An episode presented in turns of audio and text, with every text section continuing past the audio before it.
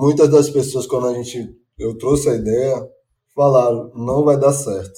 Eu falei, como assim não vai dar certo, gente? Eu moro em favela, sei como funciona. Ah, não vai dar certo, não vai dar certo. Peraí. Chamei o entregador, chamei um. Consegui um comerciante, fiz a entrega.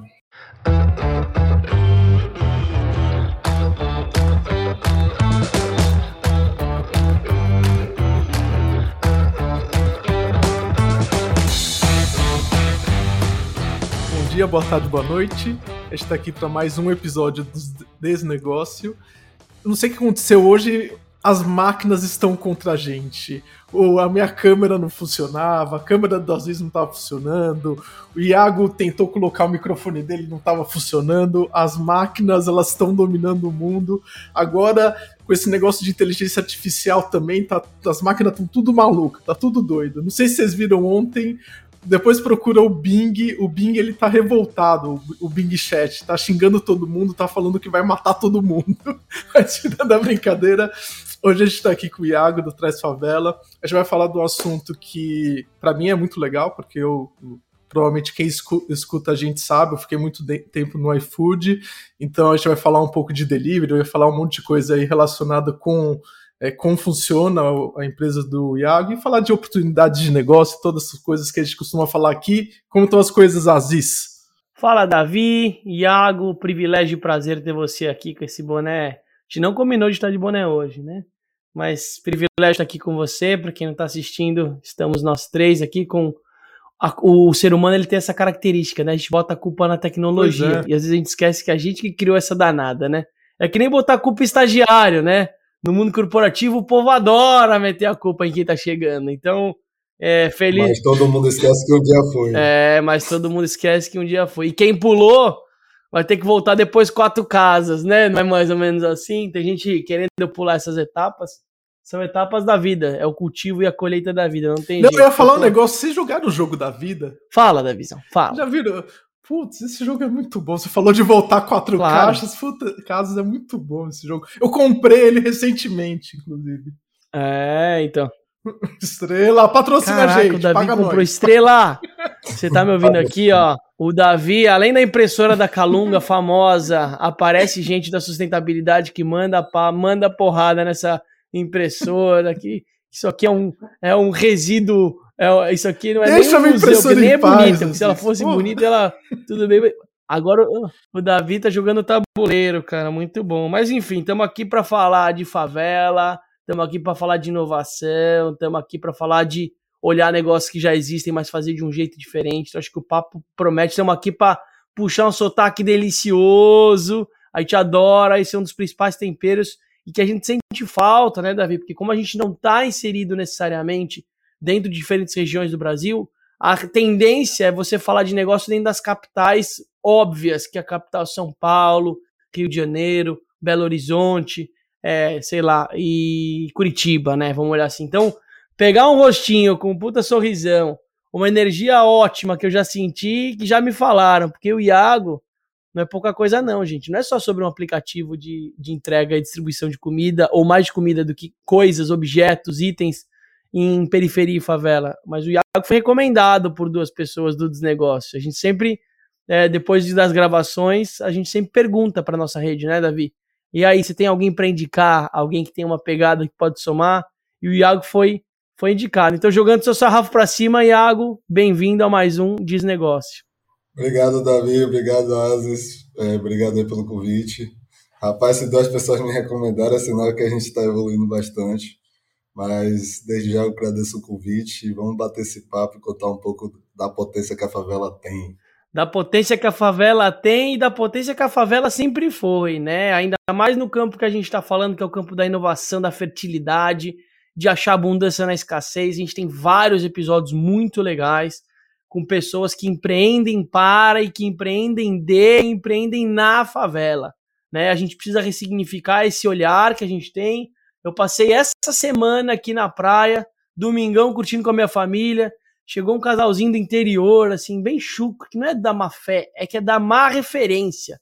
São preconceitos que vêm de antes. E a pessoa, às vezes, ela não percebe. Ela olhou a praia cheia, ela falou: Nossa, isso aqui parece às vezes uma favela, né, gente? E aí eu olhei para ele, eu já ia entrar num, numa, num, numa profundidade, e aí eu fui entender da onde esse cara vem, como falta essa referência. Em vez de a gente olhar só com o contexto do embate, a gente olhar essa abundância. Então, Exatamente. Então, primeiro bloco né, da visão que a gente preparou é para a gente abrir um pouco do código, Iago, da potência que a favela é. E o que, que a gente tem de característica e mais. Esse é um ponto legal. Não generalizem. Eu quero que o Iago fale um pouco na visão dele o que é uma quebrada, uma favela, quais são as características do contexto onde você está. Porque cada uma é uma. Cada bairro é um bairro, cada liderança é uma. Né? Então eu queria que você falasse um pouco de como você vê esse ecossistema fértil a partir da, da sua perspectiva. É, favela, rapaz, eu, eu, sou de favela de, de, uma, de, Salvador, então eu costumo que Salvador teve as primeiras favelas do Brasil, realmente. Que pegando no contexto favela, favela surge a partir da Guerra de Canudos, onde é, combatentes saem do Rio, vêm para Salvador, vêm para Bahia, participam da guerra e quando eles voltam, eles veem uma planta aqui na Bahia chamada favela, que aí quando eles voltam acham essa mesma planta no Rio e acaba criando muito esse panorama de... Desculpa, viu, galera, que aqui hoje resolveu fazer barulho. Não, relaxa, relaxa. Mas o pega esse panorama, viu a mesma planta e resolveu dar o nome de Morro da Favela, que aí, ó, pegando um pouco. Hoje é o Morro Santa Marta, se eu não me engano. Morro da Providência, desculpa. Eu não sabia dessa história, não. Aí surgiu a partir disso, mas pegando mais num contexto histórico maior, as favelas surgiu a partir da pós-abolição da escravatura, onde os negros acabaram ocupando alguns lugares que literalmente era muito mais fora dos centros, onde foi escoando, pegando o mapa aqui de Salvador, foram indo mais na, ocupando as regiões do centro e, da, e foram expandindo e com o tempo essas, essas localidades foram sendo denominadas de favelas, comunidade quebrada. Mas favela, comunidade quebrada de primeiro, de primeiro contato, pegando aí durante os anos, foi muito mais voltada para é, era lugares onde os funcionários moravam, os padrões moravam no centro, os funcionários moravam ao redor, que aí é periferia, que periferia, se você pegar no contexto da palavra mesmo, área periférica é ao redor do centro. Aí são os pontos periféricos. Perfeito. Aí se você, se você pegar de quebrada, quebrada é algo mais do Rio, você vê que no de São Paulo, desculpa, você vê que é, normalmente são lugares que ficam mais nas periferias, quebra, a quebra da curva, a quebra saindo do centro. Então, pegando desse ponto, a diferença, é, forma técnica é isso, mas quando você para para olhar o que é periferia, favela, comunidade, quebrada, nada mais e nada menos é lugar feito por trabalhadores e pessoas guerreiras que procuram sempre correr atrás do sonho para conseguir trazer uma condição melhor para os seus. Deixa eu aproveitar um pouco aqui o contexto de, de quebrada, favela, enfim. É, quando você entra numa quebrada, assim, você vê que tem uma economia pujante ali, né? Você tem o mercadinho, você tem o bar, você tem o, o salão, a, a mecânica, o cara que entrega gás. É, fala um pouco, assim, do, do contexto econômico mesmo. O que, que você vê dentro da quebrada, assim, de, de como que funciona, assim, como que roda o dinheiro dentro de uma quebrada, assim.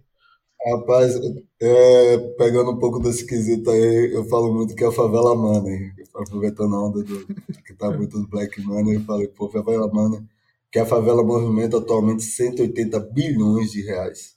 Entre roupas, calçados, cosméticos, produtos de alimentação. E você vê que esse valor é maior que muito, de, que muito PIB de muito país europeu. Acreditem, se, for, se você pegar pelo volume de população, são aproximadamente aí 17 milhões de pessoas que consomem esse valor. Quando você vai para olhar a divisão assim, você fala, poxa, a periferia realmente consome. Tem esse potencial econômico e acaba girando uma economia como um todo, que hoje a periferia, é, pessoas periféricas conseguem consumir muita coisa. Você vê muito na área do funk, a galera compra é, pessoas que curtem funk compram coisas que você fala assim, pô, um tênis de dois mil reais. Tem iPhone, tem isso. Cada um pega na sua condição para trazer um certo fortalecimento, não só do preço da coisa, mas o agregar valor para aquele poder de consumo que existe. Tem uma coisa acho que é legal, David, falar, que é esse contexto que o Iago trouxe da perspectiva de trabalhadores que estão nas costas. Tem outro contexto que eu vi uma vez, são as costas da cidade, né? As periferias, elas são um lugar onde a cidade não quer ver. Então ela coloca para longe para não sujar, para não atrapalhar aquela imagem de resultado, porque o resultado até então ele era pautado no, no monetário, né? Ele ainda é para muita gente, mas hoje a gente tem outros, outros, outras formas de olhar. O negócio está aí para mostrar que ser um empreendedor de sucesso, e mais do que sucesso realizado, é olhar para outras perspectivas. Mas eu queria que você falasse, Iago, de um cenário Brasil onde não tem mais emprego para todo mundo, acho que é o ponto um. Então, caramba, se eu sou trabalhador e eu preciso ir para longe para trabalhar, não tem mais, o que, que eu faço? E segundo ponto, eu não quero mais me submeter ao tipo de trabalho que minha mãe, que meu avô, que meu pai se submetiam lá. E aí, com a informação, eu percebo que eu posso pegar minha garagem, fazer um esqueminha e começar a vender coisa. E nossa, tô ganhando duas horas por dia para ir, para voltar. E ainda tô com autonomia e ainda tem uma demanda aqui surgindo. Quando muda essa chavinha, que não é só uma chavinha da cabeça, é o acesso à informação, a favela ela se assume como empreendedora, não só pela sobrevivência. E eu queria que você falasse sobre empreender para sobreviver e empreender para florescer, para realizar, porque tem essa diferença clara, né?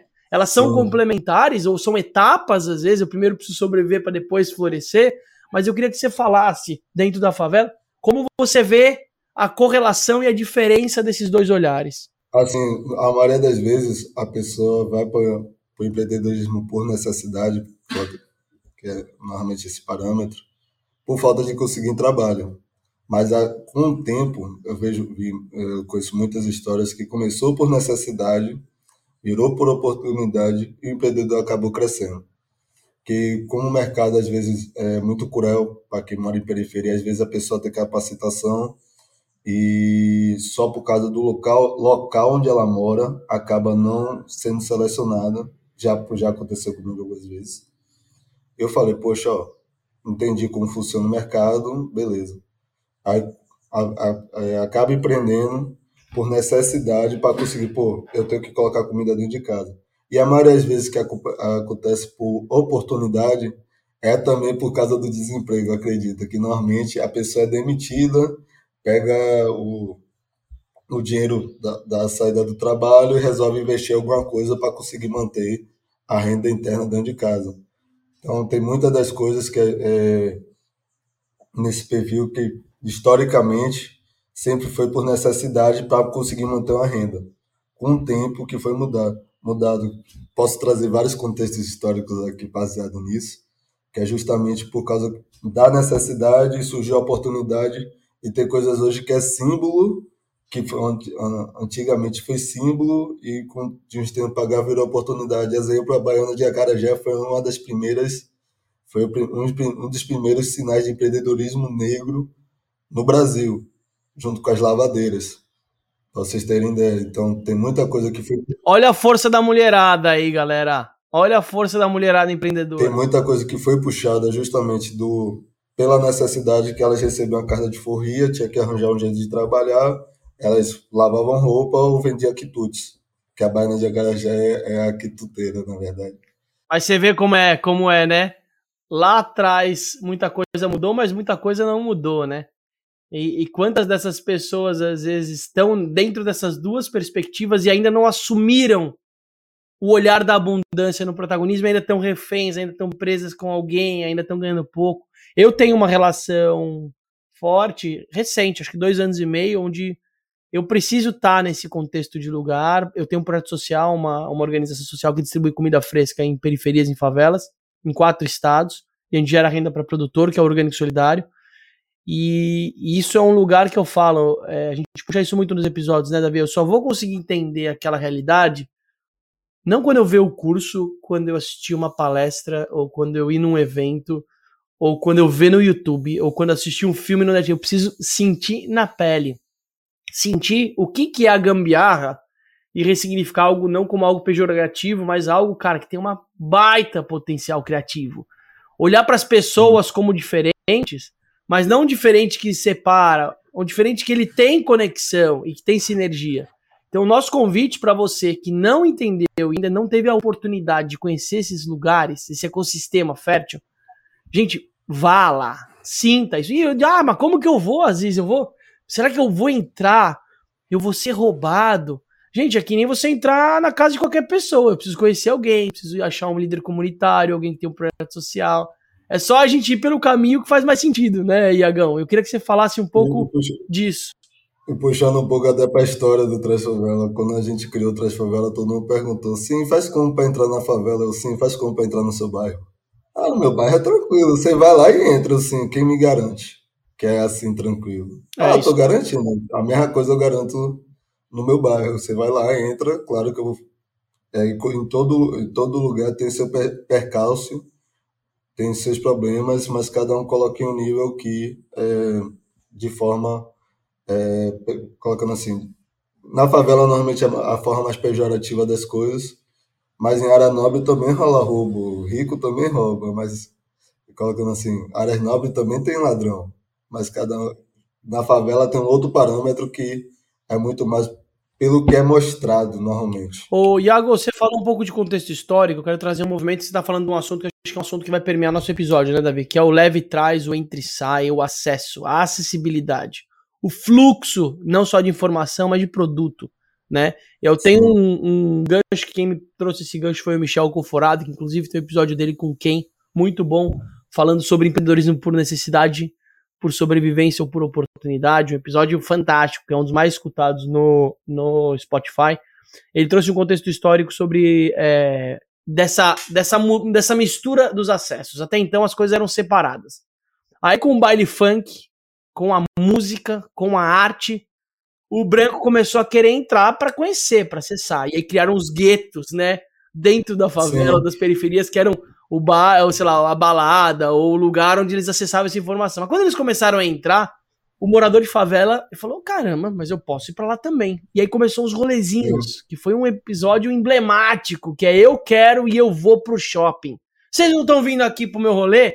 eu vou entrar no rolê de vocês. E aí deu toda aquela bagunça. Se alguém não tá lembrado ou viveu isso na sociedade, é só pesquisar que tem muita coisa interessante que eu é. quero comprar. Ou sei lá, gente do funk falando agora eu quero entrar no Shopping Guatemi, que é um shopping puta bacana, muito bacana de São Paulo, entrar na loja da Lacoste, quase ser barrado com segurança, falar eu quero comprar à vista em dinheiro essa bolsa. Vem pra mim. E tem um lugar, aí eu imagina que eu, então tem uma correlação de consumo, mas realmente tem uma dificuldade. Eu queria que você falasse a dificuldade do acesso aos produtos. É fácil entrar no Mercado Livre e comprar um produto, ou chegar um produto que não tem uma loja lá dentro daquilo e falar, ah, você me entrega aqui. Eu escuto isso muito do Uber, né, Davi? Uber ou lugares falam, não, pô, você entrar é, em favela. Deixa eu até eu deixo até fazer um, um parênteses aqui, que eu vivi muito isso no meu período de iFood, assim, era, tinha o, olha só as coisas, quando a gente abria lá o, o, mapa e desenhava a área de entrega de um restaurante, até o, é bom o Iago saber, porque tem a oportunidade do Traz Favela é muito por conta disso, assim. A gente ia lá desenhava a área de entrega do restaurante. Aí a gente mandava a área de entrega pro restaurante falava, o restaurante, eu não entrego nesse lugar aí não, pode tirar essa porra daí. Aí a gente ia lá e tirava aquilo lá. Ou é, a gente pegava, montava a área, colocava lá e o entregador chegava ligava pra gente: Ó, oh, não vou entrar nesse lugar aí, não, esquece, te, é, não vou fazer essa entrega. Aí a gente ir lá e cancelar o pedido. Então tem sim um, um, um preconceito né, da, da questão do acesso à favela que vem dos próprios estabelecimentos, né, dos próprios comerciantes, inclusive dos entregadores. E aí que surgiu, acredito, muito da, da oportunidade aí do Traz Favela. E era algo estrutural, assim, tanto que a gente teve que desenvolver no sistema. Olha, olha as coisas, né? Um negócio que chamava área de risco que a gente pegava um determinado CEP e tirava ele da área de entrega, né? Uma determinada região e tirava da área de entrega. Então, olha que maluco. As nossas vidas se cruzaram aí, Tiago, de alguma forma. Ou não, né? Ou elas não se cruzaram porque estava fora do mapa, Iagão. Se a gente contar a história para vocês do Trás Favela, basicamente isso. É, foi muito mais. No, assim, a favela, gente, é 180 milhões bilhões, na verdade, desculpa. Mas se eu pego, antes de eu saber esse número, eu pegava um parâmetro que eu tinha, eu, te, eu tenho uma vizinha que é juíza. que ela tem uma, duas, uma escola dentro da favela. E ela mora na favela. E meu parâmetro sempre foi ela. Que legal. Que ela sempre teve carro, então Citroën Picasso eu não via na Barra, mas eu via no meu bairro. BMW, eu não via, eu juro para vocês, eu não via na área nova, mas no meu bairro tinha na rua uma BMW de uma juíza. Que eu falava, gente, olha como, como esse preconceito acaba gerando barreiras até para quem tem condições de pagar. Que a, a, o primeiro parâmetro que tem de preconceito real é que a favela não tem poder de consumo. E eu já ouvi isso. Ah, a favela tem cartão de crédito? A favela tem iPhone? Eu, iPhone? Cartão de crédito? Eu ainda brinquei na época. Sim, adivinha qual o nome que. O Paulo é o que tem mais nome na SPC não é à toa. Porque a gente tem cartão de crédito, a gente compra as coisas. Fica devendo depois? Às vezes sim, às vezes não. Mas tem esse poder de compra. Então, muita essa parte da acessibilidade é trazido através realmente do preconceito. Onde uma ponta dos comerciantes de fora da periferia enxergam que a periferia não tem poder de consumo e a, a periferia como toda é uma área de risco. E vem a parte da periferia que tem vários tipos de negócio, mas ainda tem a parte que do consumidor também não tem ciência que aquele produto é da favela e tem qualidade. Eu trago muito exemplo que eu, eu procuro muito fortalecer o favelamento. Para vocês terem ideia, o boneco que eu estou usando é o de um empreendedor periférico. A camisa que eu estou usando é de um outro empreendedor periférico. Então tem coisa que a gente acaba fortalecendo internamente, que você para para olhar, pô, realmente tem coisa boa que a galera às vezes não vê. Agora que está na moda ser, é, ser favelado. Eu vejo muito isso nos grupos de, que tem favelado. Agora está na moda ser favelado, porque o funk cresceu, começou a mostrar. É o Cria, né? Tem, é, seu... é os Crias, aí no, no Rio das Crias no, em São Paulo Hermana, aqui é, os pivetes, os caras têm dinheiro.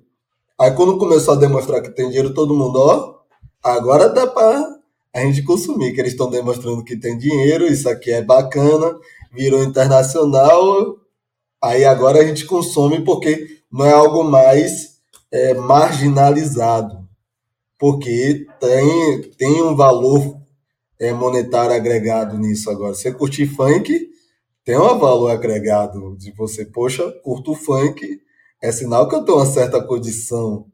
Mas o funk, se você pegar na sua assistência, era nada mais, nada menos de uma parada que foi criada. Tanto, tanto funk, tanto pagodão, tanto samba, tanto todos esses ritmos que a galera. Ó, oh, hoje vou pro sambinha em tal lugar. Eu, gente, isso aqui foi feito. Nem foi para monetizar. Foi para a gente se divertir no dia, do, pegando o parâmetro como dia de labuta, da labuta durante o dia. Foi tipo, bora relaxar agora, eu mando um baile funk pra extravasar. Aí vem a parte do. Quando começou a ser vantagem para uma ponta, você percebe que, não, agora toda movimentação é voltada para o consumo. Mas eu pego coisa de seis anos atrás, sete. Se você falasse que a favela consome, todo mundo dizia que era mentira.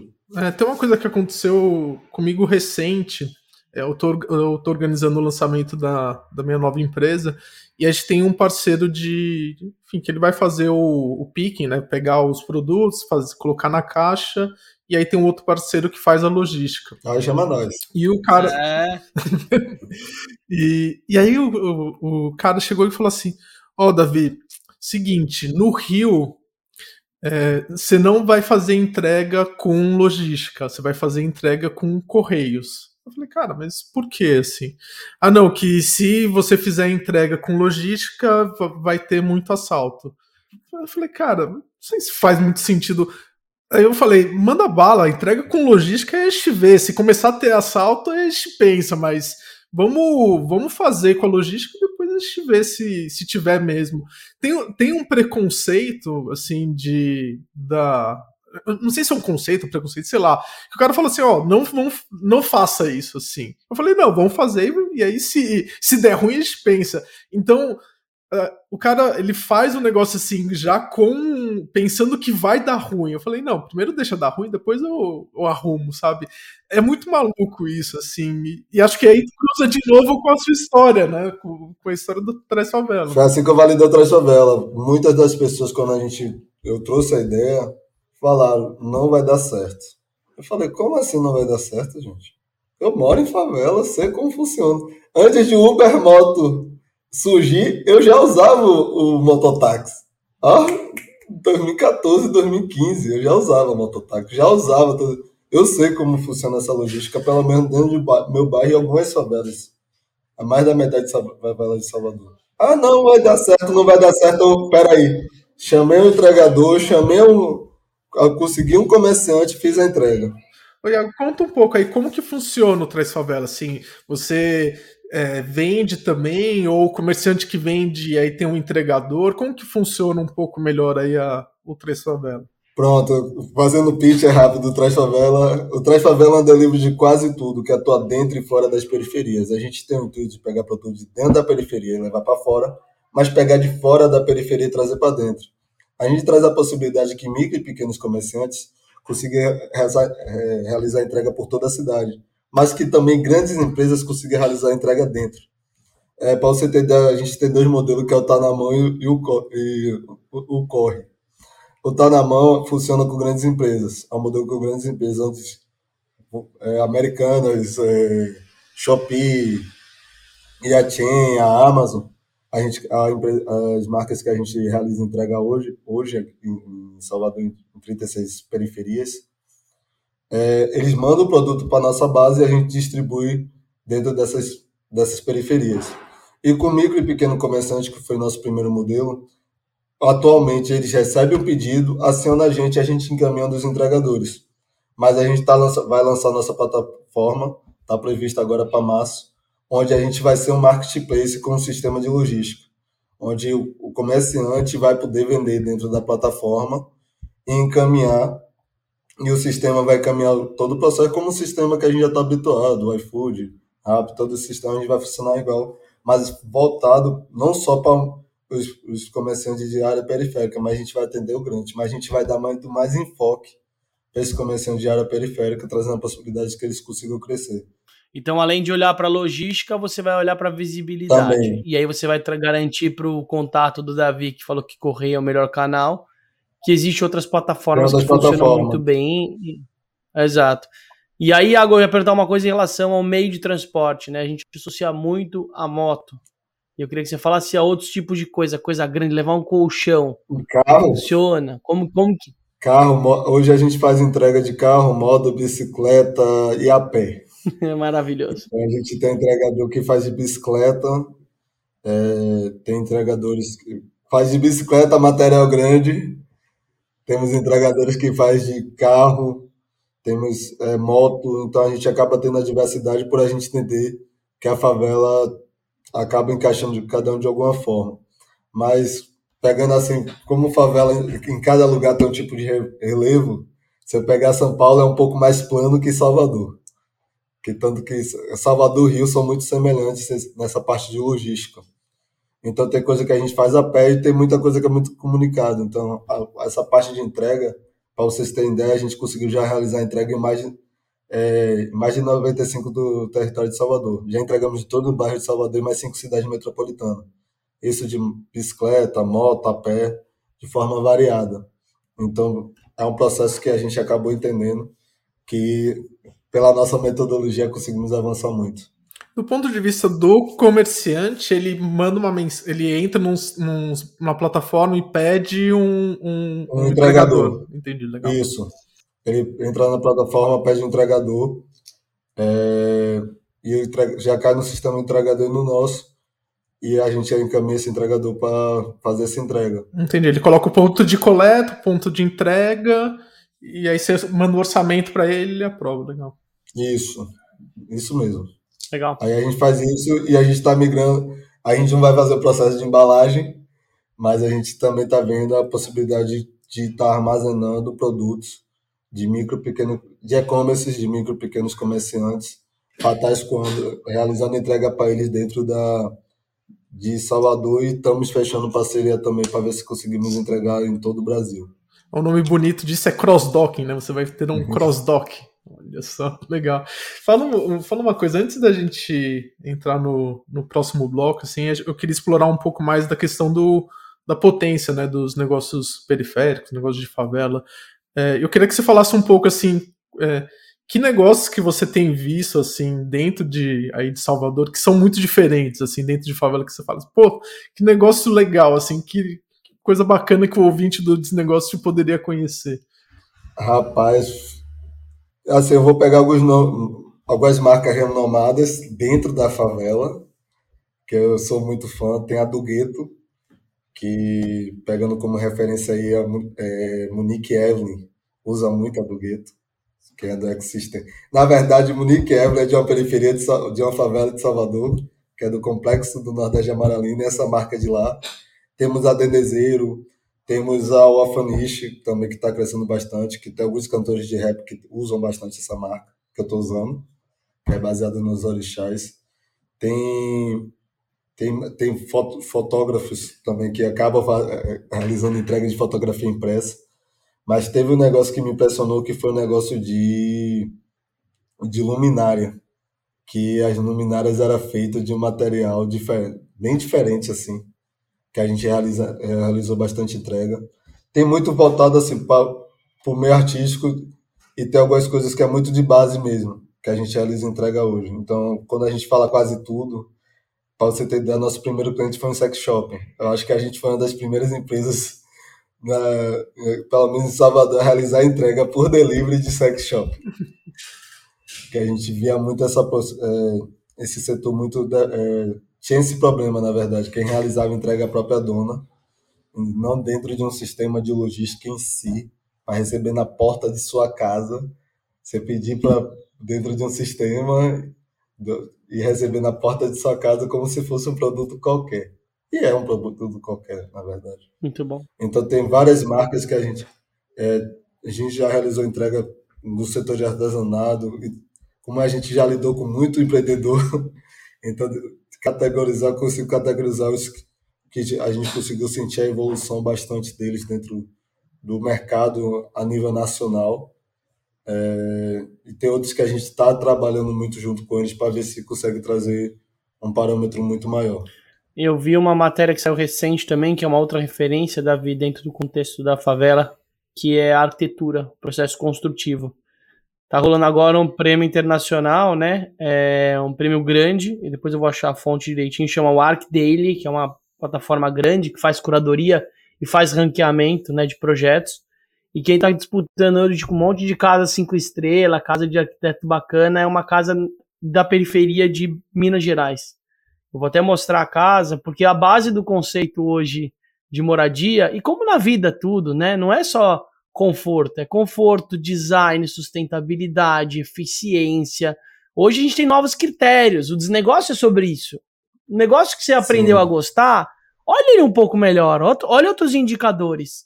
E aí eles estão competindo com um monte de casa, que você vê a competição, e aí tem uma coisa que eu quero puxar, depois eu mostro a foto, é só você pesquisar casa Minas Gerais Prêmio Arquitetura, que está em todos os sites hoje, uma casa super legal. Mas eu quero que você puxe um negócio, antes da gente acabar esse bloco, esse bloco é muito rico, né, Davi? A gente gosta de enfatizar e começar os episódios trazendo esse repertório, antes de falar do modelo de plataforma digital, falar de outras coisas que são importantes também. Mas tem uma visão de fora, que é uma visão de, ah, eu vou olhar, mas eu vou olhar com dó, eu vou olhar com pena, porque é menos, entendeu? Então, olha um negocinho que é mais ou menos, então você já olha com preconceito e fala, ah, lojinha do carro. Entendi. É, mas é só isso. Tem um olhar, às vezes, de olhar de cima para baixo e não de olhar como um igual, né? Que tem isso, isso acontece claramente, né? Vamos ajudar então nesse, ah, nesse prêmio, às vezes, ah, com certeza, essa casa só tá porque precisa ter uma favela no meio, né? Porque senão vai ter preconceito social. Ah, precisa ter um homem preto periférico ali dos escolhidos, porque precisa ter na foto. Eu queria que você falasse sobre o precisa ter esse olhar de inferioridade para as coisas e não falar de boca eu, cheia como você, Iagão. Eu vou, vou trazer só um parâmetro sobre arquitetura. Eu, eu recepcionei uma galera do Canadá que até hoje eles estão entendendo, tentando entender a engenharia do meu, é, arquitetura e engenharia das casas do meu bairro. Que eles olharam assim, como vocês conseguiram construir uma casa aqui? Eu, ali outra sendo construída. Você, olha ali que você entende. Só, só bater a laje, é só bater a laje. Fez a fundação, bateu a laje, é beco atrás de beco, pronto, não tem muito mistério. Mas pegando nesse parâmetro, eu vou pegar uma frase para quem vou pegar da minha realidade, na, na realidade muito do Rio, mas para quem for favelado e gosta de ser favelado, pegar uma frase que é: se a gente está no alto do morro, é sinal que a gente que tem que olhar de cima. Não é quer dizer que a gente que tem que olhar de cima as coisas, encarar as coisas, ter essa, essa potência de, poxa, não, gente, ah, que tem que ter uma favela, né? Eu é, tem que ter a favela porque vocês vão lá e roubam a ideia e traz para aqui, diz que é, no... é, não, é bonitinho, ó, ele que fez, a referência. Quando pega as referências, não, na minha favela já tinha isso. Quando a... não, na minha favela sempre teve delivery. Só não tinha o nome delivery. Mas sempre teve poder de entrega. Ah, entrega lá, entrego. Ah, entrega na minha porta, entrega. Colocaram um nome, ah, levaram para lá. Ah, bonito. Eu vi muitas coisas acontecer sendo retirada da favela. E sempre me incomodou. E sempre tive o contraponto do: já que vocês roubaram, não vão ganhar sozinho. Não vão, não vão ganhar sozinho esse dinheiro. Vão entrar, arranjar algum jeito de entrar também. Eu trago pessoas que, tipo, galera, pesquise muito que de fora, que é já realizado aqui dentro, que a gente pode monetizar. Mototáxi o mototáxi foi criado aonde? O, o Uber Moto foi criado aonde? Exatamente. O, se a pessoa for pegar tecnologia, Uber Moto, o Airbnb, ah, o Airbnb na favela já existia. Quero velho, ó, tá vindo parente meu de fora, tá? Tem como você me prestar sua casa? É, é muito, é muito legal, porque a gente fala muito disso, né? Você falou uma fala, além dessa que eu arrepiei toda aqui, que é isso, quem tá olhando de cima e não de cima como a hierarquia só, mas é o privilégio de conseguir olhar fora, olhar o todo. Né? Muitos negócios nascem da marginalidade, do modelo que nasce periférico, paralelo aonde a bagunça está rolando. Se eu vou montar uma empresa, sei lá, de tecnologia, será que o meu melhor lugar é para estar tá onde tem todas as empresas de tecnologia ou vou ter um lugar onde não tem esse contexto? A gente fala muito nisso, né, Davi? A gente falou nos últimos episódios sobre as áreas de. Como que você tinha usado o termo, Davi? Que quando você conecta. Intersecção. Você tem que achar as intersecções. É um lugar que sente mais falta do que você tem para oferecer. E não um lugar que tá todo mundo oferecendo, que você vai ter que gastar com mídia, com visibilidade. Vai ser confundido e o usuário, talvez ele, o cliente não vai ter mais tempo de conversar e de acessar. Aí você não é monopólio, aí você é protagonista, Iagão. Ah, foi onde o Traz Favela cresceu, que a gente pegou justamente na dor e compartilhando com vocês. A ideia do Traz Favela não é ser só uma empresa de delivery e logística. A gente quer ser uma empresa de tecnologia voltada para a periferia, para trazer a possibilidade que a periferia também consiga ter acesso a essas plataformas. Como vocês falaram aí do Uber. Estamos correndo atrás para ver como a gente vira um Uber de algum modo logístico. Ah, como a gente achar meios para a gente, ó, agora dá para fazer e dá para realizar, trazer essa tecnologia para dentro. É muito louco, né? Porque você, quando você olha, isso é uma outra estratégia, desculpa te cortar, algo que é assim, montar negócio. Você pode posicionar uma marca e depois dela você criar um serviço um produto e crescer. Ou você pode construir sua marca no primeiro estágio a partir do seu serviço e produto. Quando ele se desenvolve, você mostra que tem algo maior, ou você abre outro, aí você entende que são duas, dois posicionamentos diferentes. Tem um negócio que a gente fala muito nos episódios sobre arquitetura de negócio. É como você organiza as unidades do seu negócio. Você não precisa começar gigantesco, mas fortalece o que você já é, mesmo ainda não sendo. Esse seu olhar, eu vejo muito isso do lugar do jovem, Iago, nem sei quantos anos você tem, mas a jovialidade é o espírito, é o estado de espírito. E eu vejo que dentro do contexto que você vive, e eu já conversei, já acessei muita gente, as pessoas mais velhas, elas perdem, de certa forma, esse, essa, essa saudade ou essa história, dessas memórias afetivas, porque tem muita dor o que eles viveram. Então, quando você vai falar do sonhar, eles não sonham mais, porque o sonho ele vem também com memória de coisas, e como a gente não consegue dividir as coisas do cérebro, só lembrar das coisas boas e ruins, a gente prefere não pensar nesse campo criativo.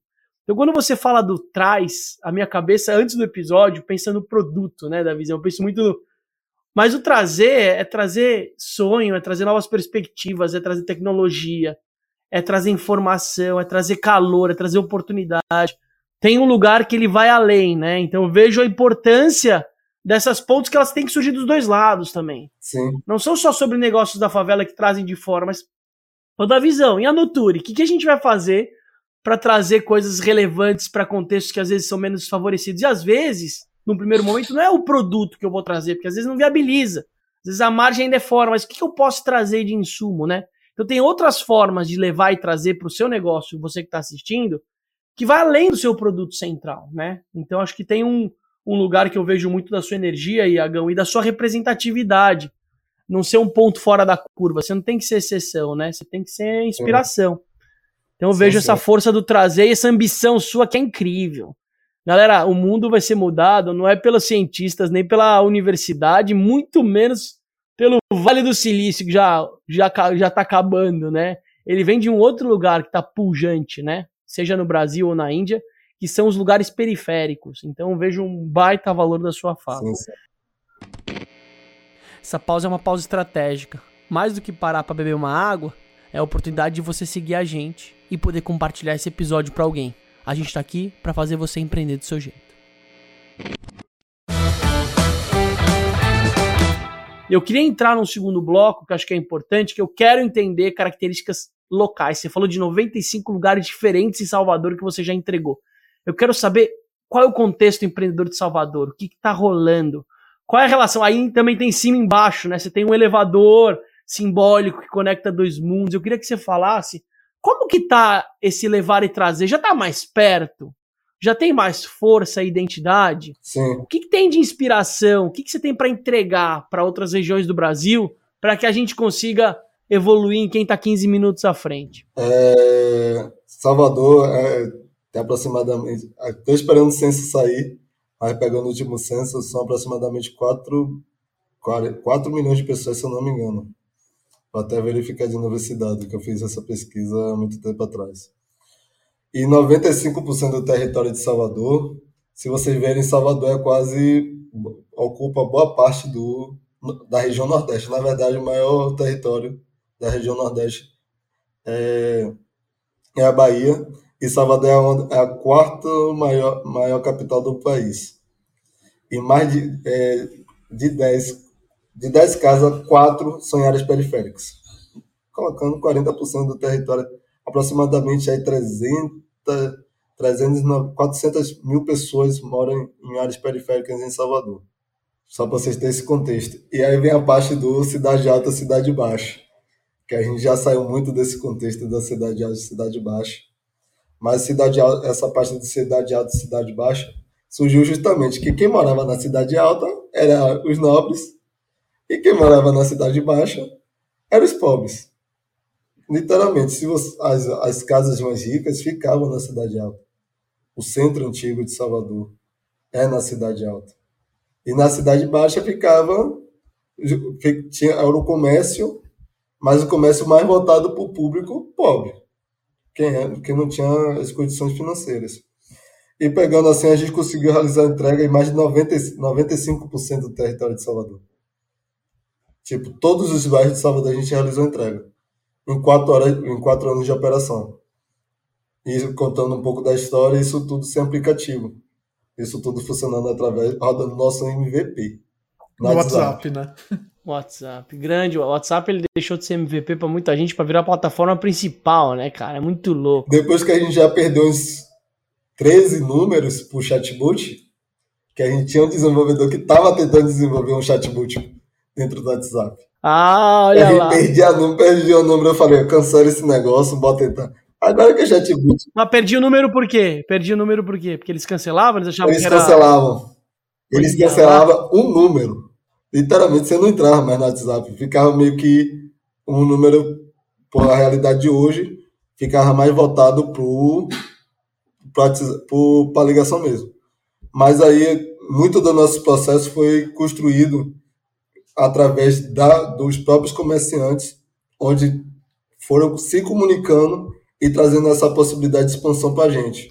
Mas deixa eu, deixa eu entender uma coisa, assim, Iago. Assim, o. o... É, pra mim é muito doido isso. Vamos lá. Você, você... é muito legal. Vamos lá, eu tô. Entrei lá no. Eu sou comerciante, entrei lá no, na plataforma do Traz, é, Traz Favela. Pá, eu pedi um, um entregador. Aí você manda isso por WhatsApp pro entregador. Aí o entregador, ah, legal, recebi aqui e aí o, o, entregador e o comerciante começam a se falar se sem você estar tá É meio, meio que o modelo da cooperativa. Não se falam. Entregador não se fala. Não se falam. Mas como que funciona esse negócio aí, Iago? Ah, Davi! É, Ô, Davi, não vai contar pro iFood isso, Davi! Olha lá! Eu não, pô, não tenho mais nada com o iFood, faz quatro anos que eu não tô lá. Ô, filho, se eu te, se eu te contar a minha história com o iFood, vocês viram. Mas voltando, esse ponto, é, é, o comerciante recebe o pedido do seu cliente, Assim que ele recebe o pedido do cliente, ele aciona a gente. Ó, coleta tal, entrega em tal lugar. Ponto de entrega, ponto de coleta, a gente manda o valor. WhatsApp ou, ou site? WhatsApp. Manda, a gente manda, faz o cálculo de rota e manda o valor. Fechou venda lá. Ah, pode mandar o entregador. Manda o WhatsApp para o entregador com o local a entrega, o lugar de coleta, o lugar de entrega, o valor da. Mas, mas tem umas 200 pessoas aí respondendo WhatsApp doidão assim. Ó, oh, ó lá, não é gente. Quantas são? Minha sócia e uma funcionária. Duas. Maravilhoso. Legal, muito Maravilhoso. Sim. Que legal. Ó a força do feminino. Vou aproveitar o gancho para valorizar a mulherada. Quem começou o empreendedorismo periférico ou o empreendedorismo preto, como o Iago falou, foram as lavadeiras e, quem e faz. As quituteiras. E as quituteiras. E quem tem o valor de atendimento e relacionamento é a força do feminino, que precisa ganhar privilégio e prestígio não só nos bastidores. É por isso que eu tô aqui para falar da Escuto. Escuto é um dos nossos não, apoiadores e parceiros. Fala, Iagão. Eu vou puxar o saco, eu vou puxar o saco de minha sócia aqui rapidinho, que literalmente o Trash Vela é ela, tá? Maravilhoso. Qual é o nome dela? Só sou uma parte de Ana Luísa. Ana Luísa, tem gente que tem voz grande, boca larga, sorrisão, fala bem, acha os lugares é cara de pau, mas tem gente que tá fazendo ali junto, né? Então toda a sociedade Isso. são complementares, você tem que ter perfis. A escuto é da Marina. A Marina também, olha que legal, o caminho dela é invertido, ela tá para fora e o marido dela que eu esqueci agora o nome, mas desculpa, ele é o cara que tá nos bastidores. Ela tem uma empresa que trabalha sistema de atendimento, é, atendimento telemarketing. Mas não é aquela pessoa chata, invasiva, cansativa que se é pesado para você, que atende o telefone, imagina para pessoa que faz isso todos os dias da semana. A Marina montou um modelo baseado em mulheres mães que trabalham de casa com flexibilidade de horário. Iagão, depois eu vou fazer a ponte com a Marina. Ela criou um modelo humanizado, onde mais do que atender ou bater meta de número, ela converte, ela gera demanda ela deixa o campo pronto para as pessoas das empresas fazerem a conversão, o trabalho comercial. Trabalha para empresa de benefício, trabalha para empresa grande, média, pequena. Hoje são mais de 800 mulheres, mães, se realizando e equilibrando um dos privilégios que é a, que é a maternidade. Você é pai, Iagão, já ou não? Não, eu sou, eu sou padrasto. Ah, é, é, é, tem, uma, enteada que ela me chama de reconhecido. Assim, eu achei que você ia falar, eu achei que você ia falar que você é vida louca. tô na vida louca. Não, não, você é reconhecido. Que legal. Eu sou minha minha minha, minha enteada me chama de não, ele é meu reconhecido. Foi até aniversário dela, então feliz aniversário, deixar aqui ao vivo. O Iago, eu queria aproveitar aí o o seu gancho aí falando um pouco do, do, do que tem por trás aí do Trás Favela na parte mais operacional. Eu queria falar um pouco do de tecnologia em si, porque uhum. Trás Favela é um negócio de tecnologia e eu não sei se vocês se veem como um negócio de tecnologia, mas acredito que sim. E eu queria falar um pouco do de como que é fazer tecnologia na quebrada, assim, porque é, provavelmente é muito difícil você ter acesso a capital para é, venture capital, essas pataquadas aí todas. E além disso, você está competindo com empresas muito grandes. Você está competindo com o iFood, você está competindo com o Rappi, você indiretamente está competindo com o Uber, é, sei lá, Log. Tem várias empresas que trabalham com, com algo é, perto aí do seu, do seu universo com muito dinheiro. Então eu queria que você falasse um pouco desse universo, assim, de é, plataformas digitais dentro da quebrada. Eu vou pegar até o exemplo que a gente estava conversando no, no bloco anterior. Vou pegar a parte da arquitetura. A arquitetura de favela, para mim, é a maior, a maior tecnologia do mundo. Que tecnologia não tem a ver, não é tecnologia digital. Tecnologia, para mim, é a metodologia que você usa de forma inovadora, independente. Então, a gente trabalhar com tecnologia dentro da favela, para a gente não foi difícil. Nosso processo é uma base tecnológica. Tem base tecnológica, que nossa, nossa tecnologia é social e de processos. Não tem a ver com muita tecnologia digital. A gente usa a tecnologia como ferramenta. A tecnologia digital como ferramenta. Mas a gente vai trabalhar para transformar isso tudo em tecnologia digital, todo o processo. Então, para a gente não foi muito difícil, que a gente fez muito baseado no problema, para a gente atuar com nossos stakeholders. Foi muito mais diretamente, foi muito tranquilo. O captar entregador, ou convencer cliente, ou convencer a galera de favela, é, convencer a galera de favela a comprar. Não tivemos problema, tanto que eu falo muito que a gente teve uma pequena. É, a nossa maior dificuldade foi justamente pelo ponto que você trouxe, Davi que foi o captação, investimento, provar que a ideia funciona. Que assim, eh, muitas das vezes a gente roda no nosso MVP, a gente ouviu de investidores que a gente precisava validar mais uma MVP que já tinha duas mil entregas realizadas com o WhatsApp, que chegou no meio da pandemia, a gente saiu de março com 42 entregas, chegou em, em junho com 512 entregas no mês. Isso duas, duas pessoas no WhatsApp, fazendo o processo que eu expliquei para vocês. E teve investidor, não, vocês precisam validar mais. Eu, gente, agora entendi como funciona o mercado. É que na real, Iago, talvez esse é um desafio ao acesso, você achou só investidor executivo de investidor, na verdade. Que a gente que não Sim. tem uma noção de negócio como ele é e vai olhar talvez pro número, né? Ele olha 500, mas que, que, ele compara com o outro. Com iFood, com, com os outros maiores, fala, pô, isso aqui não, não vai crescer. É isso aí. Aí vem a parte que é engraçada. Investidores não acreditaram. Mas chega aí o Google. Google. Google for Startups. Acreditou. Aí a gente fala, poxa, como é, ó, ó que loucura, né? O Google, que é o Google, cria um braço para startup e acredita em uma startup periférica, de favela. Como que é a relação de vocês com, com o Google, hein, Iago? Como que funciona aí o, o, o programa e tal? Sim, a gente, eu falo sempre com muita admiração que o Google foi um, do, um principal incentivador do Transfavel.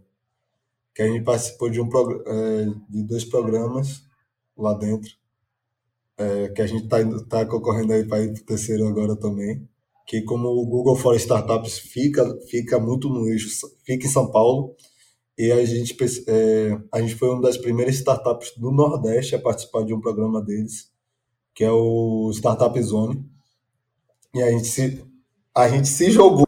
A Fê, a Fê Calói tem alguma coisa a ver com isso? Muito a ver com isso. Fê, a gente agradece muito a Fê, muito a Fê.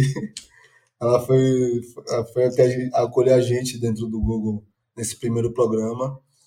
E dentro desse programa a gente conseguiu participar isso no, é, em, em 2020. A gente, se eu contar a história aqui, leva mais de uma hora. Mas a gente foi, saiu daqui, se inscreveu, arriscou se inscrever, que na verdade o programa, esse programa, as, as startups que arca, arcavam com, arca com custo para participar, arca com custo assim, sair de Salvador, ir para São Paulo, passar três meses em São Paulo, para voltar e tal tinha esse custo, que eles a gente recebeu muita ajuda da rede como um todo. E a gente participou posteriormente pela relação do Black Thunder Foundation, que a gente foi uma das primeiras, três, três, é, uma das primeiras startups a receber investimento do Google. Que antes o Google não tinha investido, é, se eu não me engano, não tinha investido no Brasil antes em nenhuma startup. Ele, a gente foi uma das três primeiras, se eu não me engano, agora somos em 33 que focaram no empreendedorismo negro, ainda bem. E a gente foi o, o primeiro investimento que a gente recebeu nesse contexto. E você, aí a gente, pra gente foi algo muito, foi legal, foi massa. E a gente pensou muito do Beleza. Agora, para os investidores entender que a gente tem esse potencial, é mais fácil. Que, pô, o Google colocou dinheiro, a galera também agora vai colocar. E a gente foi percebendo muito isso, que entrou 2021, conversava com o investidor, tem que validar mais, tem que construir mais, tem que fazer mais, temos que fazer mais coisas, temos que correr, vocês têm que fazer mais isso, tem que fazer mais aquilo. Eu parei tudo e falei, ó, quer saber de uma? Vambora, vambora tentar faz, fazer no modo, velho modo favela. Nós por nós. Iagão, eu vou falar uma coisa para você. Existe uma relação muito forte do de fora do de dentro.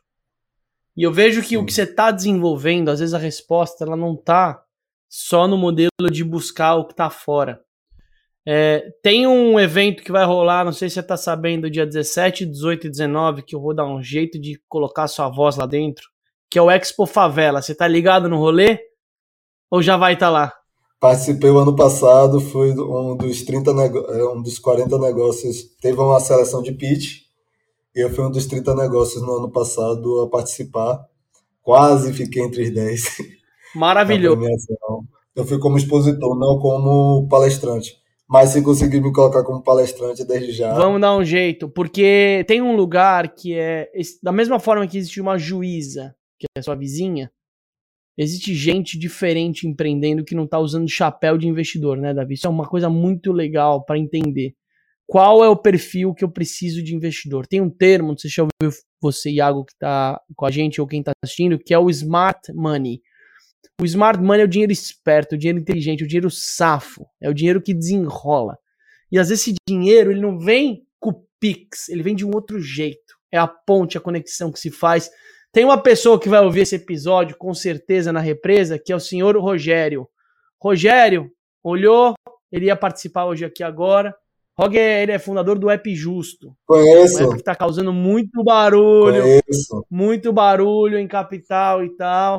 E ele falou, puta, não vou conseguir participar. E não que ele desmereceu, porque ele valoriza, ele é da nossa pegada, mas tem um lugar de olhar de longe. E eu vejo que às vezes você falar com outros aplicativos de outras periferias criar um coletivão, montar um Megazord dos Power Rangers, sabe o Power Ranger quando precisa de ajuda se junta com os outros que são dos outros iguais e fortalece o contexto, fica muito mais aderente eventualmente para você dialogar, não para vender, mas para ser comprado. Esse lugar da startup é muito cansativo, você precisa ficar vendendo, você não tem que vender absolutamente nada, você não tem que convencer ninguém. Toda vez que eu vejo alguém falar, Ziz, me convence de algo, cara, não é desse lugar. Tem que ser de uma outra sintonia o processo.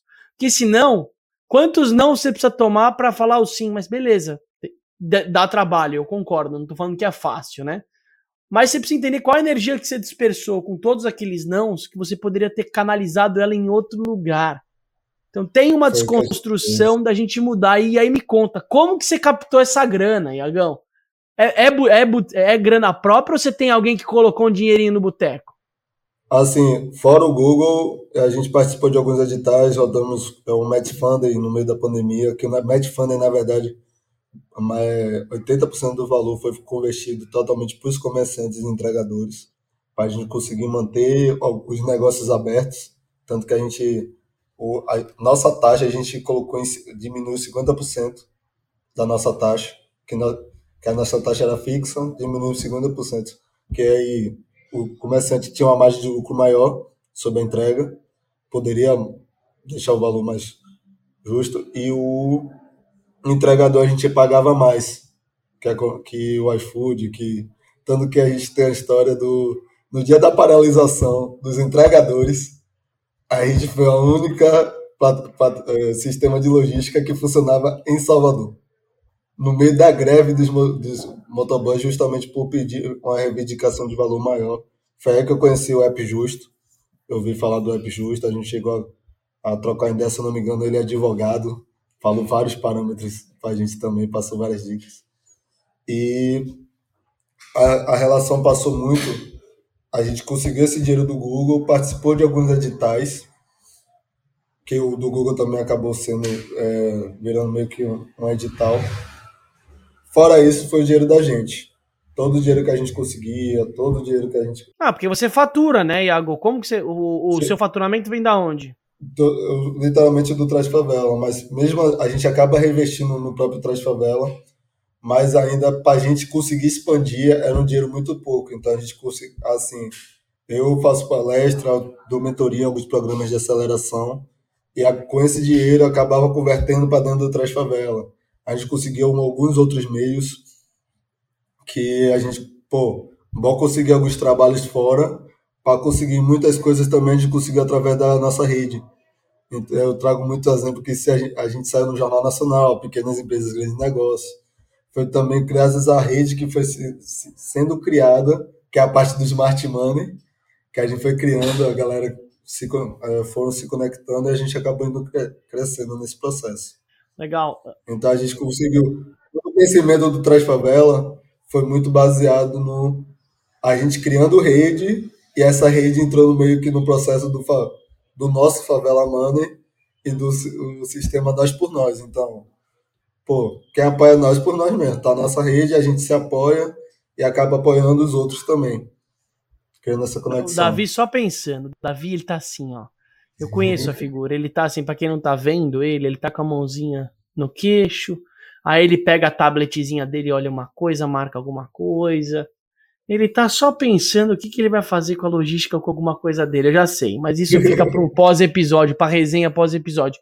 Eu queria só valorizar uma coisa, Iago, que ela é muito importante. E eu vejo um valor danado e eu tô desacostumado com ela, eu já me peguei nisso. Que é o tempo da sua fala. Que é uma característica regional muito forte. Que você fala e para e olha como a pessoa tá reagindo e fala de novo. E a gente que tá nesse vulco-vulco da fala, da fala, da fala, fala-se muito, mas fala-se pouco nesse mundão, né?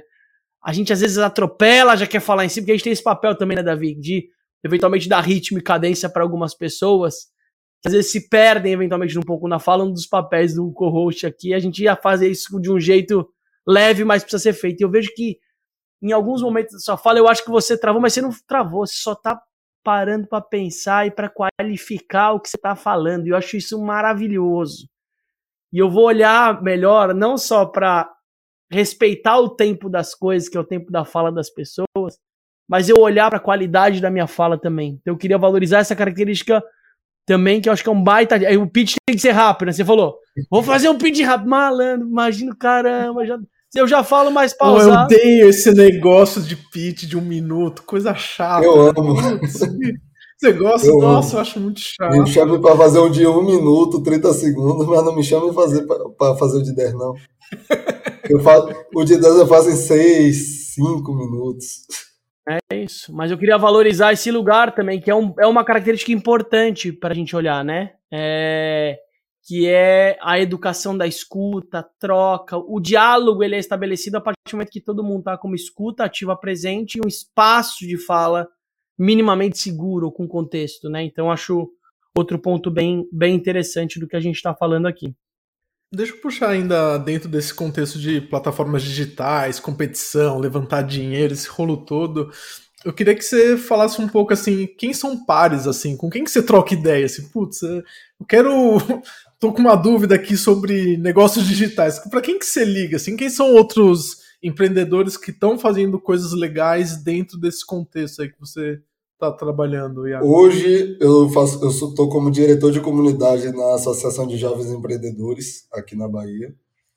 Então tendo muito, acabo atuando muito dentro, trocando muito com outros empreendedores, não necessariamente no meio digital, mas eu troco, gosto de trocar ideia com pessoas também que não são do meio digital. Eu troco muito ideia, com, acredite, eu troco muito ideia com os entregadores. Eu falo muito com os entregadores para saber como tá, como funciona, que eles que são usuários do sistema e eles, o entregador tem uma característica muito, muito legal. Eles rodam, tem todos os aplicativos de logística no celular. Conheço um que tem literalmente todos os aplicativos. Na hora de construir o nosso, a primeira coisa que eu pedi, me mande aí os melhores que você acha. Eles me, manda, me mandaram a, a, tela gravada. Ó. Esse, esse eu gosto disso, esse, esse eu gosto disso, esse, esse eu gosto disso. Esse tem isso de melhor, esse tem isso de melhor, esse tem... Perguntava o outro. Aí quando a gente montou o nosso, a gente falou, ó, pegamos. Cada um que tem de melhor. Ah, e ah, eu tô com um problema nisso aqui. Pô, procuro pessoas que já também cons conseguem ter essa visualização do que é o meu setor, o meu mercado, na verdade, para chegar assim, pô, Iago, tem essa estratégia, essa estratégia, essa estratégia. E quando eu tô com muita dúvida, muita dúvida, aí agora eu tô usando a tecnologia, eu troco muita ideia também com o chat GPT, que ele tá sendo um ótimo, tipo, pô, tô com dúvida na estratégia de marketing para atuar dentro das favelas. Falo com um marqueteiro, falo com outro, aí eu, quer saber de um? Eu vou perguntar aqui no chat GPT, pronto, pego de um, pego de outro e monto, monto esse processo, que Claro, a gente... O chat GPT é um negócio muito doido, assim, porque assim, eu tenho testado bastante, mas ele fala umas coisas erradas, ele fala uns absurdos, mas, assim, assim, que você tem que fazer umas três, quatro checagens, assim. Pra mim não é pra, tipo, assim, eu pego muito do. É uma tecnologia que está em fase de aprendizagem. Sim. Uhum. Então, quanto mais a gente ensinar, mais ela se ajusta. Com certeza. Eu evito pedir, eu já pedi coisas muito complexas Tipo, complexo ao ponto. Me explica o que é startup traz favela. Que ela explicou melhor do que eu. Legal. Mas já tem outro momento que eu falei, explique melhor como funciona o Trás Favela. Ela não conseguiu explicar, vale. Aí já entendi que tem um... Ou tá faltando informação na internet, ou ele não realmente conseguiu captar. Eu fui trabalhando muito isso, mas voltando eu acabo usando muito a, a rede como um processo de ajuda. Pô, tô tendo dificuldade em tal ponto. Alguém consegue me dar uma dica, algum ponto? Pô, tô tendo dificuldade em tal ferramenta.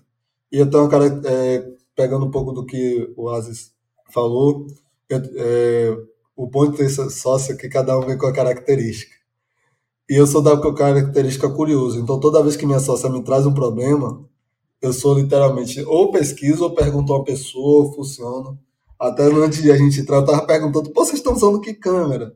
Se for, o ato de perguntar também auxilia muito. Então, o meu ponto de apoio é muito baseado na eu perguntar e pesquisar mesmo. Então, pedir, apoio, pedir ajuda, pedir auxílio. Quem conhece mais, eu, a liberdade de pedir mesmo diretamente, diretamente à pessoa. Dentro do, do contexto aí dos entregadores, você tem falado bastante, é, comentou que você conversa muito com eles. Como que você vê a relação deles com as plataformas em si? Porque teve todo, toda essa polêmica em torno do, é, dos bloqueios, do, da remuneração. Sim. Como que os entregadores veem a relação deles com as grandes plataformas? Eu pego muito do que o, o Galo, Galo é um, do, um dos impulsionadores aí eu pego que a relação ainda é muito O Galo injusta. vale fotografar, né, Iago? O Galo é uma. Ele tem uma representatividade, ele. Mais do que um motoboy, porque é isso, eu não sou o que eu faço, eu sou o que eu sou, e o que eu faço é parte do que eu sou, né? Então ele é um cara que representa a força, a fortaleza. Uh, do que é essa, essa categoria de trabalho, mas né, que muitas vezes não, não é. representa todos. Tem, conheço alguns grupos que não curtem muito a ideologia dele. Legal. Mas também entendo, entendo a ideologia dele e também pego a ideologia dos outros que discordam dele também. Maravilhoso. Eu sempre fico naquele meio, pô, então tem que entender essa ponta que é a realidade. E tem um ponto que ele diz assim, que muitas das empresas usam de forma exploratória o serviço de mão de obra do entregador. Que assim, exploratória, no meio da pandemia eu vi muito entregador trabalhar 12, 13 horas Claro tem que levar dinheiro para casa, mas quando você olhava o valor da taxa, eu falei, velho, isso aqui tá surreal. Esse valor aqui não existe. Dá para diminuir a margem de lucro para crescer um pouco, tipo, atender muito mais, manter. Tanto que uma coisa que a gente criou muito na Trás Favela foi o apoio ao entregador. Porque a gente conversa muito. Para ouvir o entregador. Mesmo a gente estando nesse modelo, teve um momento que a gente atuou com 40 entregadores através do WhatsApp. Mas quando eles falavam assim, pô, tá caro. Pô, esse valor aqui não compensa não. A gente, tudo bem. Por que não compensa? Por que eu não compensa? Ah, não, isso aqui, aquilo outro. Ah, a gente, o, o valor do combustível aumentou. A gente, beleza, vamos aumentar aqui também.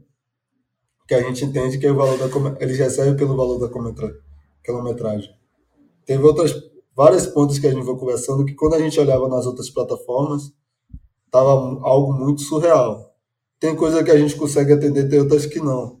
Eu já vi entregador entregando comida e passando fome. Com fome. Quando eu fui em São Paulo mesmo, eu vi algo surreal.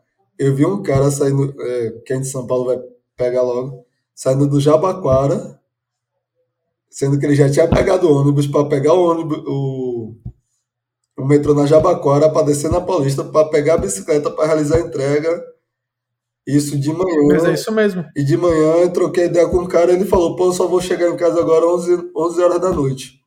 Vários desse cara, Iagão, vários deles, é, nem voltam para casa, eles dormem na rua mesmo, porque é, o rolê dia na seguinte rua, é, é esse. Eu, eu, vi essa cena na Paulista, que o cara colocou a cabeça dentro do, do isopor, deitou. Isso aí. É isso e aí. ficou. E qual que é a solução? A solução é montar, mas a solução eu digo é montar alojamento. É a coisa do. Não, eu digo, é, é, uma, é uma ironia, tá? É uma ironia totalmente, né? Porque eu digo que o mundo paliativo. Não, mas porque parece. O refúgio fez o alojamento. Aqui em Salvador eles criaram um ponto de apoio para o entregador.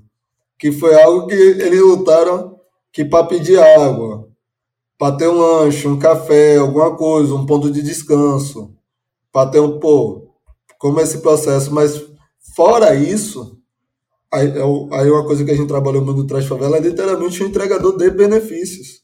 É. Na hora da teve um entregador que se acidentou, nem foi com entrega da gente, que a gente foi, falou, ó, toma o valor. Dá para fazer isso com todos? Não. Tem casos e casos, mas falou, velho, você tá precisando, você tem um, tem um ótimo ranqueamento com a gente. Na verdade, nem ranqueamento. Tem uma ótima relação com a gente. E beleza, ó, teve um acidente para você não ficar sem esse dinheiro. Você quer... Toma aqui. Ah, desconta depois. Não, relaxa. Mas já teve outro caso que, pô, minha carteira vai vencer e tal e tal. Bora ver como a gente funciona. Para você não parar de rodar, bora ver como a gente faz esse processo aqui. Foi trabalhando de várias formas não só para manter o entregador com a gente, mas para também ele conseguir manter dinheiro dentro de casa. Que para muitos é a primeira renda, para outros é a segunda renda que ajuda na escola da filha, que ajuda que ajuda no, no remédio para a mãe, que ajuda para na conta de luz, na conta de água, no aluguel. Então a gente procura alguma forma de tipo, vamos ver como manter essa engrenagem e manter o entregador o mais confortável possível. Tem uma coisa muito maluca que acontece quando essas plataformas elas começam a crescer, que as decisões, decisões começam a ser delegadas para uma máquina, né, para um algoritmo, para um, um ente aí Sim. esquisito que ninguém. A gente ainda não sabe muito bem como lidar com esse ente aí, que é inteligência artificial. Acho não, é um negócio muito novo. E você trouxe um negócio muito importante, assim, para qualquer empresa, qualquer pessoa que esteja ouvindo a gente esse contato humano, esse negócio de. Putz, deixa eu ajudar o cara que ele tá precisando real aqui, fora do algoritmo. O algoritmo não entende essas coisas assim. Isso é um, é um mega diferencial que vai, é, vai ser um mega diferencial para as empresas daqui para frente. Assim, como que eu olho além do algoritmo para me aproximar das pessoas de um jeito que o algoritmo não consegue? O algoritmo é importante, a inteligência artificial vai ser um negócio super importante, mas o que realmente vai ser o diferencial competitivo das empresas tal vai ser como eu coloco o olhar humano para uma decisão que foi tomada por um ente esquisito que a gente não sabe lidar Sim. ainda. Um dos nossos parceiros também que vale a pena valorizar aqui é a Doari. A Doari é isso, ela está investindo em tecnologia, mas para liberar espaço, como o Davi falou, para as relações humanas. Quando eu penso numa, numa régua de relacionamento, uma régua comercial, que mais do que olhar para a conversão, eu olho para o pós-conversão, para a relação que é construída, né? Esse espaço de comunicação, de, de conversas infinitas, ele precisa ter tecnologia. Né? Isso, para isso que ela serve, é isso que para mim que é o caminho para esse momento da humanidade que a gente precisa fortalecer. A Doar e trabalha, Iago, para organizações sociais. Eles são uma tecnologia também, onde eles dão acesso, dão possibilidade de organizar o fluxo de uma doação para essas organizações sociais. Muita gente hoje não confia, a gente falou muito no episódio sobre não confiar, achar que o dinheiro vai para quem não é Sim. gente do bem achar que o dinheiro vai se perder ou que não vai ajudar. aqui tem o, o tal do especialismo. A, a Duari, ela deixa clara essa régua de relacionamento e organiza a gestão das, dos stakeholders, porque não é mais só o doador ponta da história. É toda a cadeia de gente que se envolve, né? Porque, por exemplo, numa doação, você tem quem faz a doação, mas tem que estimula a mãe que é para doar, você tem que vai ver depois ali para ver se foi entregue direito. Tem uma, um ecossistema familiar envolvido nisso. E a Doare hoje está por trás de várias centenas de ONGs pelo Brasil, criando essa engrenagem. está falando muito de tecnologia, mas com o olhar de valorizar as intersecções humanas, né? Essa não tem jeito, essa vai acontecer e essa ela é super importante. Eu queria entrar para o último bloco para a gente falar sobre racismo, sobre os desafios além de favela como território. Tem um olhar, a gente falou um pouco de linguagem, porque a própria linguagem ela pode ter uma conotação né, de preconceito, de não aceitação do outro. A característica do baiano aqui em São Paulo é Aqui em São Paulo não, porque eu já saí daquela do motorzão da economia há dois anos. Eu já não moro mais lá porque não é fácil morar lá. Da visão também fez o mesmo movimento, Iago. Mas é, a coisa baiano, nossa, baiano é devagar. Meu Deus, você tem certeza que você vai trabalhar com baiano? Aziz, nossa. Claro, se prepare, né? Porque o carioca é o que dá o, é o roleiro, né? O carioca tem essa figura do roleiro. Né, o prestador de serviço que vai entregar pela metade, que vai te deixar na mão, são os preconceitos sociais. Generaliza como se fossem todos. Eu queria que você falasse como você lida sendo preto, periferia, da Bahia, como que é se relacionar com esse Brasilzão, Iagão? É, hoje eu entrei em um lugar que eu consigo entro de frente. Eu, antes eu já entrava de frente por ser assim sempre levantar a bandeira do não vou engolir racismo a qualquer maneira. Mas já é, hoje para mim está em um processo mais tranquilo porque meu, meu posicionamento fica muito claro que quem for racismo, quem fazer racismo comigo ou com os meus, vai bater de frente com a galera que, desculpa aqui, mas no tanto termo que enxerga, que é foda. Uma galera foda. Então, assim, quando eu via baiano é preguiçoso, eu falava logo, e quem construiu São Paulo? Ah, baianos é, fala arrastado. Vocês já viram mineiro? Que, quando, eu, eu, sempre trazia assim, pô, eu já, quando eu fui pro Rio, é, conheci uma galera do Rio. Ah, que baiano sempre é devagar e tal, e tal, e tal, e tal. Quero ver você pegar o pique de minha mãe, que acorda 4 horas da manhã para ir trabalhar. Eu sempre trago como forma de exemplo. Que aí tu, ah, que baiano, que isso, aquilo, aquilo outro. Eu, a primeira, a Bahia é grande. Tá? É mais fácil eu chegar em São Paulo do que chegar no, no oeste da Bahia. E nem por isso. Ah, que baiano é isso? Primeiro, eu sou, de Sal... sou baiano de Salvador. Segundo, você já tentou ir pro carnaval, pegar o circuito todo de carnaval e no outro dia trabalhar? No dia que você tivesse a disposição de trabalhar, na verdade, nem curtir, é ir trabalhando o carnaval.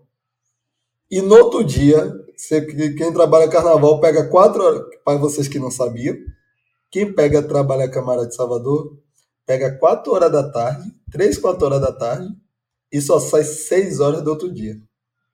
Para 4 horas. Ainda tem gente que trabalha, tem esse, isso como um bico, e trabalha durante o dia e vai trabalhar. Como você vai chamar uma pessoa dessa preguiçosa, pelo amor de Deus? Aí vem a parte. Tem um olhar e o, raci o racismo.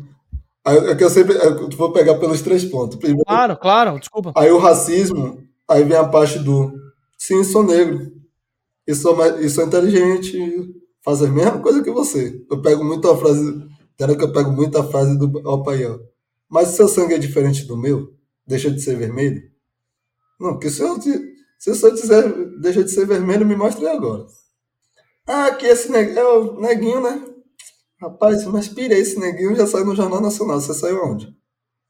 Aqui vocês conseguiram o investimento do Google. E ainda bem que. Aí eu ainda falo. E ainda bem que vai para preto, que para branco já tem um bocado. Eu falo, aquela parte do. Se você não rebater, não rebater da mesma forma, a pessoa não sente o peso.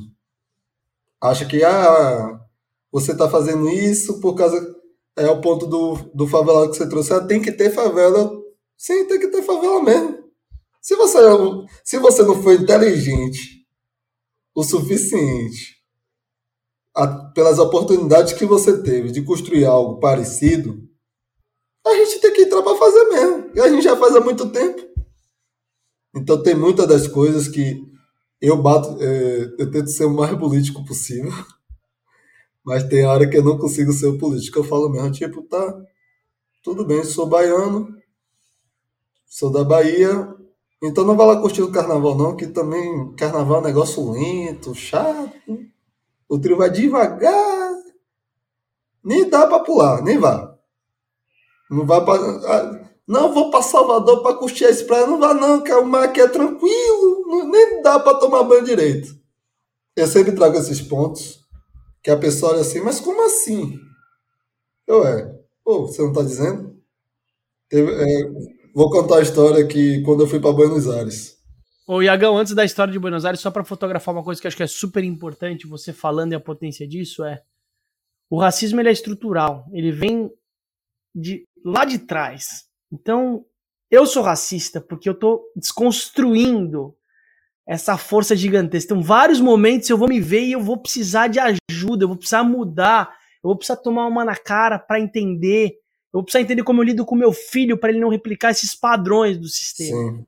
E quando eu vejo esse lugar da sua fala, e eu convido para pessoas que estão ouvindo, que a gente acessa, meu, vários recortes sociais.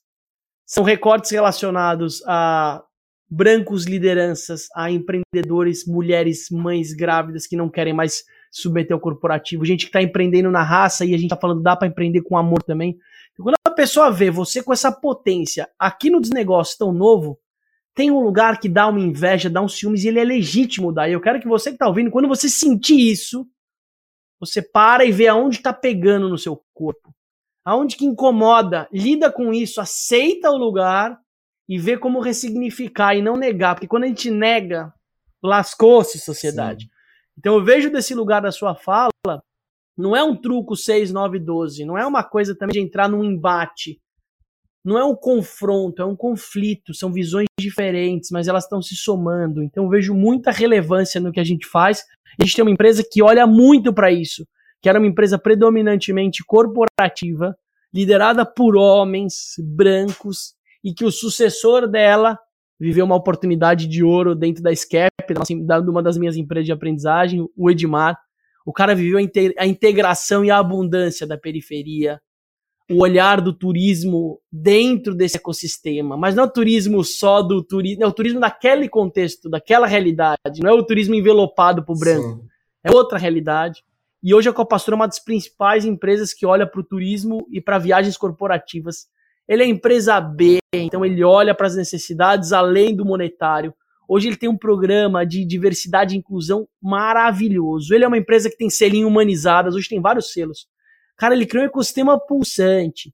O diretor de marketing dele é uma é uma pessoa trans. Ele nunca imaginou na vida que essa pessoa existia, que essa pessoa seria capaz que você precisa entender e ver o que ela é capaz, às vezes é diferente do que você faz. Então, o Copastro só cresce. 300 funcionários no meio da pandemia, turismo, viagem, hoje tem 900, quase mil.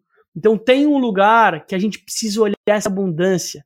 Como é aí que está a resposta também. Então, eu vejo muita força no episódio. Eu queria trazer a Copa Sur também, porque eu acho que é super importante trazer as marcas que valorizam o integral, o integral não é igual, o integral é diferente, galera.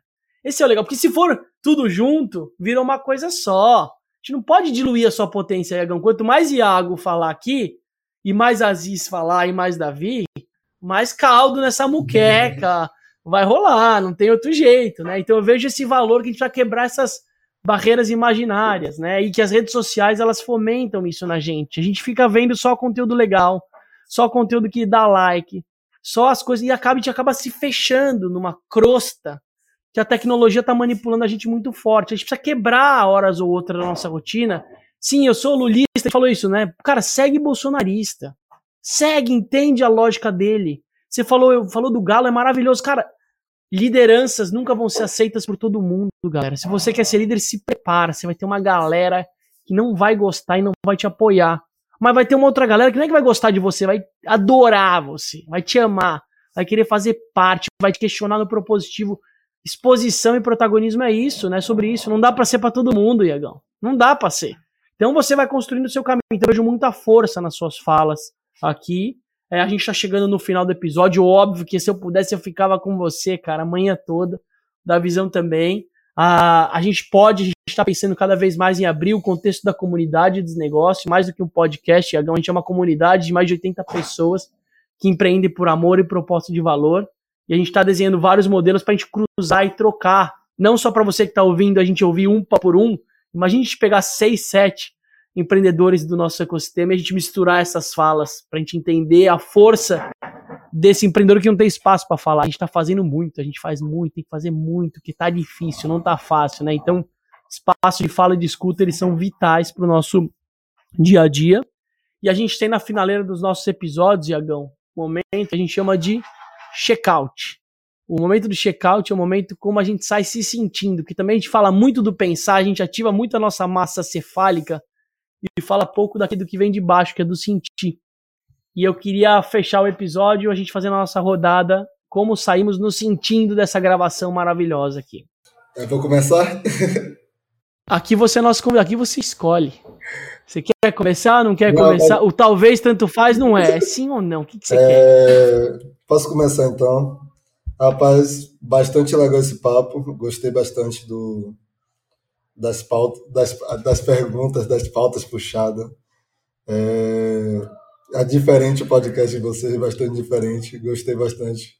Eu que gosto de conversar, então, se vacilasse, a gente saia daqui meio dia brincando, que é, puxa um ponto, puxa o outro, puxa a referência, mas sai com a, é, como você falou, pô, Iago, você para, fala e ouve, e responde, eu sou do pô, e eu gosto de ter a sensação também que eu sou escutado, eu gostei muito do podcast, que é a sensação, pô, realmente a galera tá entendendo o que eu tô falando, tá entendendo o que eu tô trazendo, os pontos.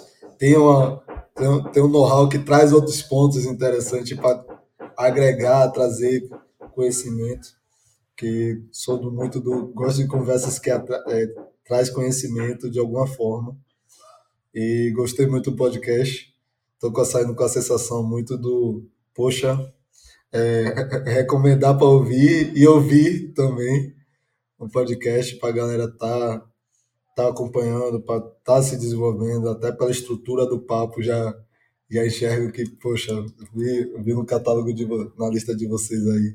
Pessoas muito que eu admiro, que eu falei, gente, se formos na mesma pegada do papo, dá para pegar muita coisa dentro conversando. Mas desde já foi muito bacana o papo. Privilégio ter você aqui, saiu nutrido do nosso papo, com vontade de quero mais. É, vejo a força da sua liderança e da sua representatividade. Já conectei, já quero estar mais perto, mesmo estando numa ilha bem distante. Meu interesse é estar mais perto de você e de toda a revolução que você tem causado. Não silenciosa, ela é barulhenta, ela tem que ser. Esse é o momento da humanidade, tem que ser para agora, não para amanhã. Davi, privilégio estar com você em mais um episódio incrível. É, vejo quase como se fosse a, a referência do Hermes aqui com a gente. O Hermes é um episódio que você tem que assistir, Agão. O Hermes é um líder comunitário maravilhoso, um cara que tem ecossistema de inovação na periferia de São Paulo, São Miguel Paulista. O cara mudou a realidade daquilo tudo. É, é o senhorzinho ancião que tem uma potência que não cabe dentro dele. Eu vejo a força do Hermes e tudo que ele me passa e tudo que a gente troca como a gente pode fazer isso junto cada vez mais. Então me dá fome, eu saio com fome de quero mais. Valeu, gente, adorei. Acho que, deixa eu puxar o meu também. Eu saio um pouco parecido com o Aziz, assim, eu ia falar de um jeito um pouco diferente, que é um incômodo bom. Eu tô, como os ouvintes eles sabem, eu tô montando uma empresa nova e eu fico assim, né, putz, né, como tá difícil, não sei o quê. E aí eu, aí eu escuto a história do Iago e falei assim, puta, mas sou meio bunda mole, né? Porque se para mim tá difícil, imagina pro Iago, imagina para tantos outros empreendedores, assim, eu tô começando num lugar de mega privilégio, eu tenho dinheiro, tenho, sabe, tenho uma estrutura, sou branco, trabalho em São Paulo, tenho histórico do iFood, eu tenho N coisas por trás que tornam minha jornada muito mais fácil. Então, eu não posso ficar reclamando aqui, eu tenho que pegar, baixar a cabeça e fazer lógico, reconhecer as dificuldades, também não posso ser auto me autofragelar, mas é, eu começo num, num, ponto muito muito diferente, e aí criou esse incômodo bom, assim, putz, Davi, para de, de, de mimimi, vamos embora. Então, estou bem feliz de ter tido você aqui, Iago. Aziz, muito obrigado aí por mais um episódio. 87, sei lá que número que a gente tá, véio. Então, quase no 100. Eu quase só queria 100. deixar uma frase que é assim, só porque eu costumo encerrar toda vez que é uma coisa que me representa muito. E toda vez que eu falo de favela, do Traz Favela e tudo, que isso, é, isso que eu estou representando aqui nesse podcast, é uma frase que vem de uma música que é Favela, por onde eu for, sempre falarei bem de você. Delícia. É isso, galera. Maravilhoso. Para você que chegou até aqui, já sabe, compartilha o episódio. Se quer falar com o Iagão, fala com ele. Se não chegar no meio daquele monte de WhatsApp lá da, da Traz Favela, fala com a gente que a gente faz chegar, porque esse negócio é conexão, é ponte e a gente vai celebrar muito da nossa vida junto. Acho que esse é o nosso lugar. Não só você, Iago, que tá aqui, mas você que tá ouvindo com a gente, que acompanha todos os episódios. É graças a vocês que a gente tá aqui fortalecendo os 80 e tralalá episódios. Valeu, galera. Até mais. Tchau.